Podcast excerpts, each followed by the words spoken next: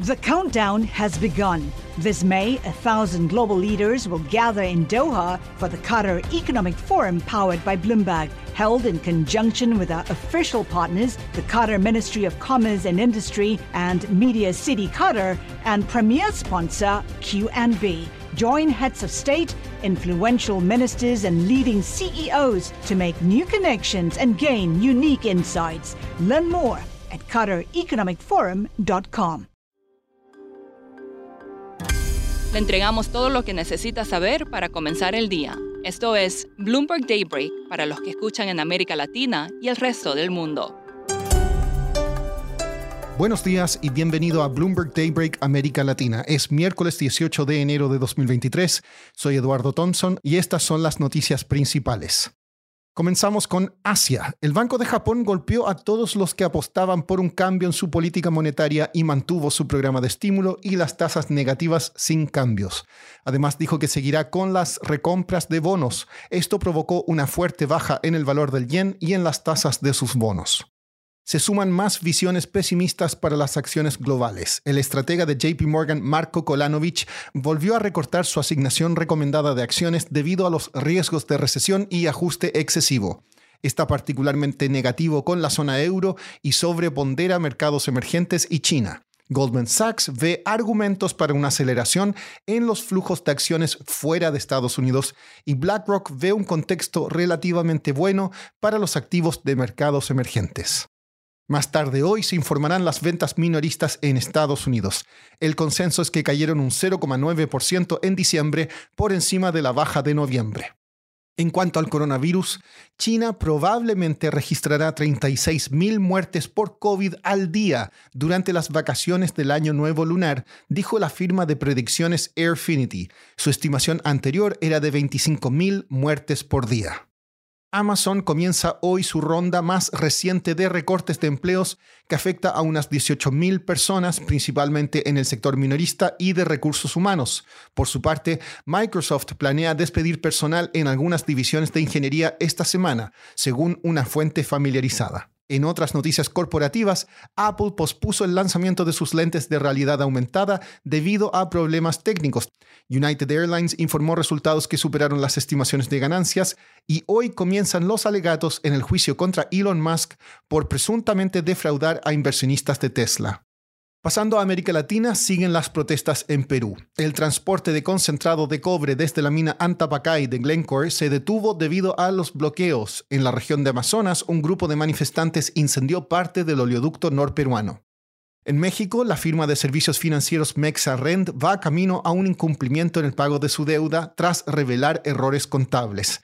Dijo en un comunicado que no pagará los cupones de los bonos locales y extranjeros que vencen este mes.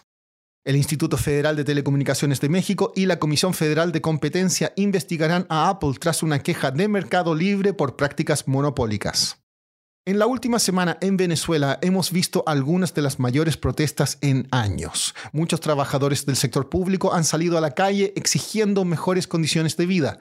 Andreina Intriago, periodista de Bloomberg News, ha cubierto las protestas y nos explica los motivos.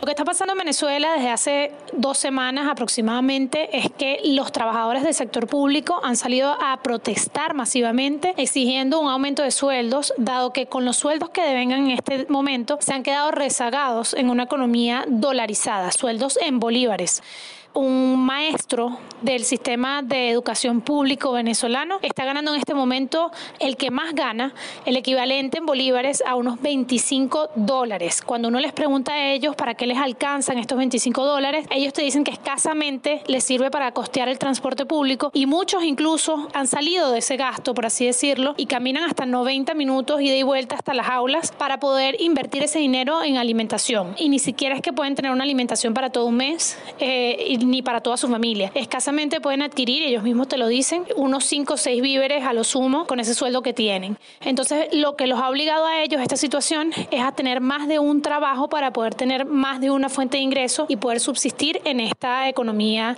venezolana. Andreina, ¿qué ha dicho el gobierno de Nicolás Maduro en relación a las protestas?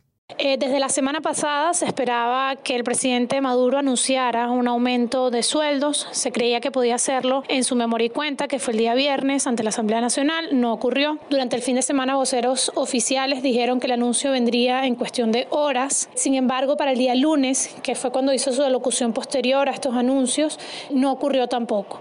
Los trabajadores, evidentemente, están a la expectativa de que esto se haga oficial. Sin embargo, lo que dicen las, las distintas fuentes y analistas es que el gobierno estaría un poco de manos atadas o, no tendría cómo eh, cumplir este reclamo que le están haciendo los trabajadores del sector público sin afectar la frágil economía de Venezuela.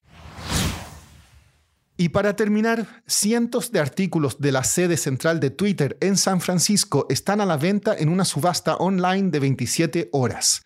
Entre los productos ofrecidos están una estatua del logotipo y una pantalla de neón, esta última en camino de recaudar al menos 22.500 dólares.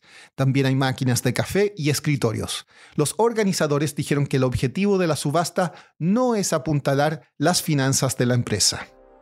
Eso es todo por hoy. Soy Eduardo Thompson. Gracias por escucharnos.